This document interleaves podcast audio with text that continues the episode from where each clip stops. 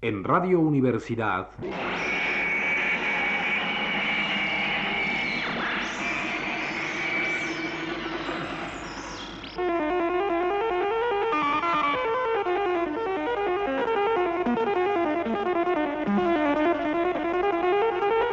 Presencia de Carlos Fuentes.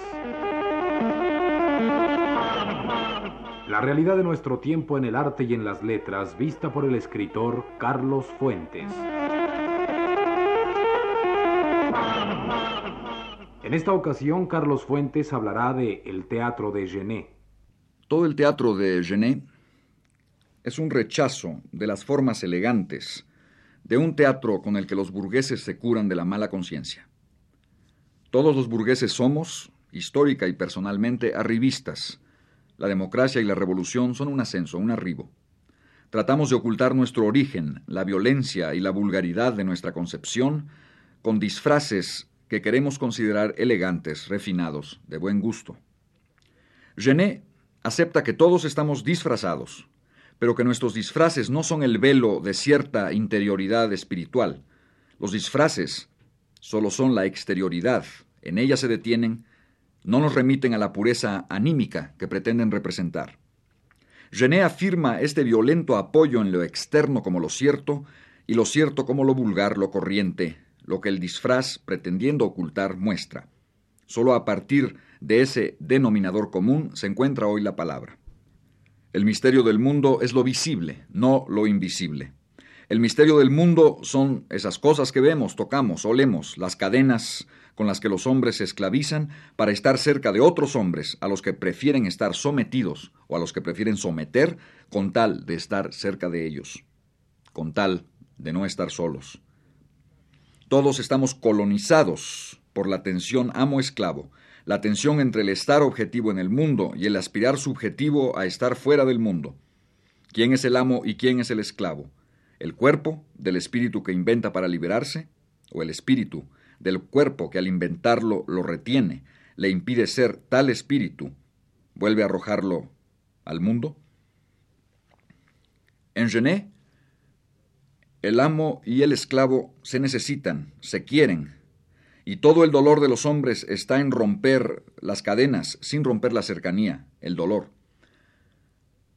En la última obra de Genet, Los Biombos, el colono Sir Harold requiere a los árabes para distinguirse de ellos y a la vez para estar cerca de ellos. Dice ser el padre de sus trabajadores. Uno de ellos le contesta, lástima que no seamos tus hijos. ¿Cómo hacer la sutil distinción, se pregunta Sir Harold, entre un árabe ladrón y un árabe no ladrón? Si un francés roba, ese francés es un ladrón. Si un árabe roba, ese árabe no ha cambiado, sigue siendo simplemente un árabe. El colono espera ser robado por los árabes, para que el orden del mundo se mantenga. La insurrección también es un robo. Ladrón o revolucionario, el destino del árabe es el hoyo, la cárcel o la tumba. Se diría que el colono no solo no será encarcelado, se diría que el colono también jamás morirá. Sin embargo, el árabe que solo roba es lo que el colono quiere que el árabe sea, pero el árabe que se subleva, si sigue siendo lo que el colono quiere, es, en el acto insurreccional, también lo que el árabe quisiera ser. En los biombos eh, Khadija, esa mujer prodigiosa, esa libertad de la Croix, que no se atreve a mostrar los pechos secos, que en vez del gorro frigio usa el capuchón del leproso y los harapos del mendigo, lo exclama. No tengan vergüenza, hijos míos, merezcan el desprecio del mundo, degüellen, hijos míos, y que cada uno sepa lo que hacen los otros. Si se quedan sin crímenes, róbenlos al cielo, donde sobran. Mal, maravilloso mal, tú que permaneces con nosotros cuando todo se ha alargado al demonio. La revolución, que aspira al bien supremo, también encarna el mal absoluto. Es una negación diabólica del otro a fin de afirmar la presencia total del uno. Pero en el acto de negar al otro, le está invitando a participar de la unidad, a reconocerse en quienes lo niegan. Estos imbéciles acabarán por hacernos inteligentes, le dice el colono Blankensee a Sir Harold. Solo hablando de los esclavos rebeldes, los amos empiezan a comprenderse a sí mismos, a salir del mundo. La guerra es el triunfo de un oscuro reconocimiento. El teniente francés le dice a sus hombres, a los soldados, en el instante de un relámpago, en la lucha cuerpo a cuerpo. Miren bien al enemigo y descubran, pero rápidamente, la humanidad que hay en él. Si no, habrán asesinado ratas y habrán hecho la guerra y el amor con ratas. El hombre de los países subdesarrollados es ladrón o es revolucionario. Es siempre un fuera de la ley, un fugitivo. La mitad de la humanidad es criminal o rebelde. Encuentra a la otra mitad, se hace y la hace contemporánea, robándola y obligándola a reconocerse en un abrazo fratricida. Riqueza e identidad recuperadas.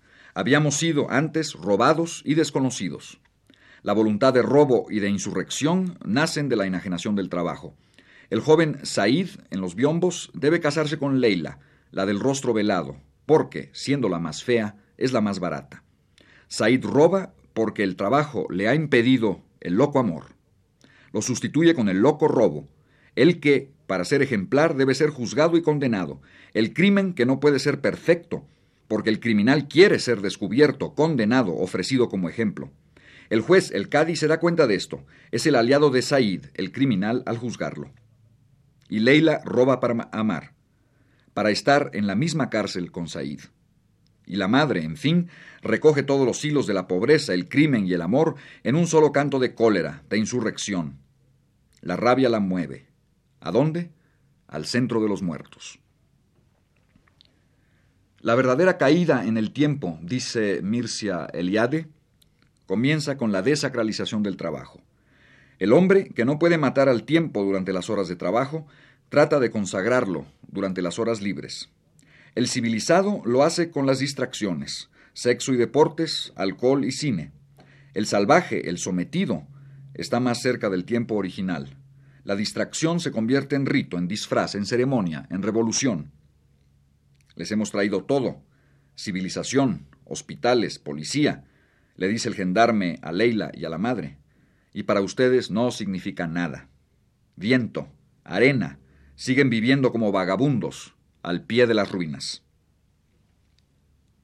Al pie de las ruinas, al pie del tiempo, la revolución y el crimen son las distracciones de los pueblos pobres.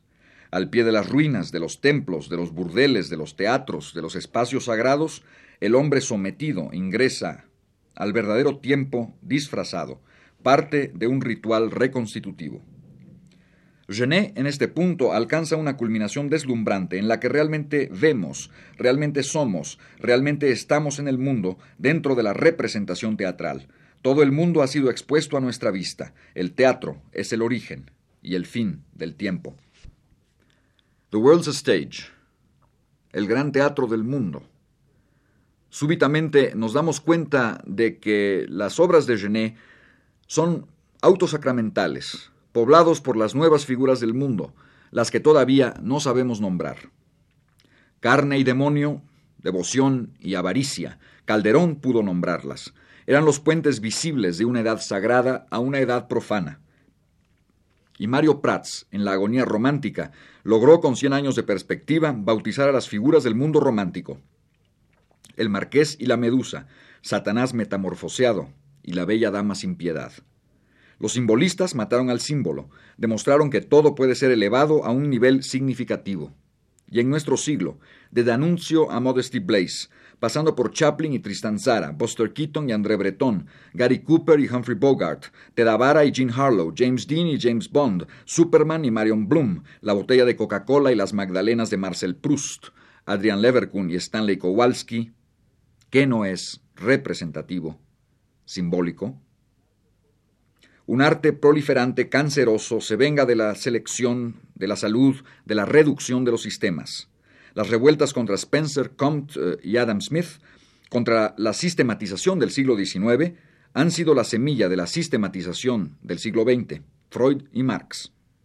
Por fortuna, el orden social no ha sistematizado a Nietzsche, aunque quién sabe qué suerte le depare la generación neonihilista.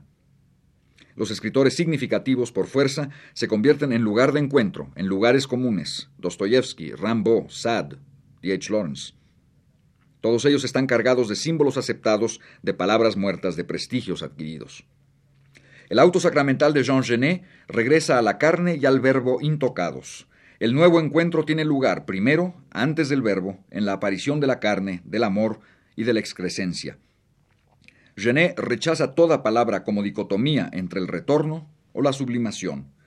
¿Para qué buscar palabras que, si han de ser verdaderas, nos restituirán lo que debemos poseer antes de hablar, el tacto, el orgasmo, la excrescencia, y menos aún palabras que nieguen ese encuentro para salvar precariamente al espíritu que se identifica con la belleza, la verdad, la armonía. Genet hace exclamar a un personaje, ¿Dónde está la belleza digna, cretino? Y se instala en el encuentro primario, donde los valores espirituales son idénticos a los valores carnales, no una sublimación o un retorno simbólico, sino una identidad entre uña y carne, cara a cara, diente con diente, ojo con ojo. El lenguaje, entonces, es realmente todo lo de acá y todo lo de allá, no la zona intermedia entre el pecado oculto y la muerte temida. El lenguaje no es instrumento de salvación o de belleza. El lenguaje es presencia de la carne y de la muerte. No nos conduce hacia, nos instala en. El lenguaje es el sacramento oral. En el mismo instante, la boca y sus palabras. Radio Universidad presentó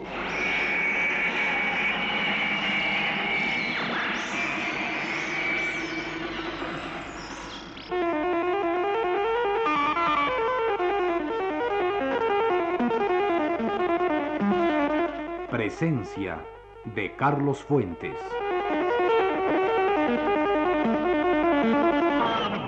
La realidad de nuestro tiempo en el arte y en las letras, vista por el escritor Carlos Fuentes.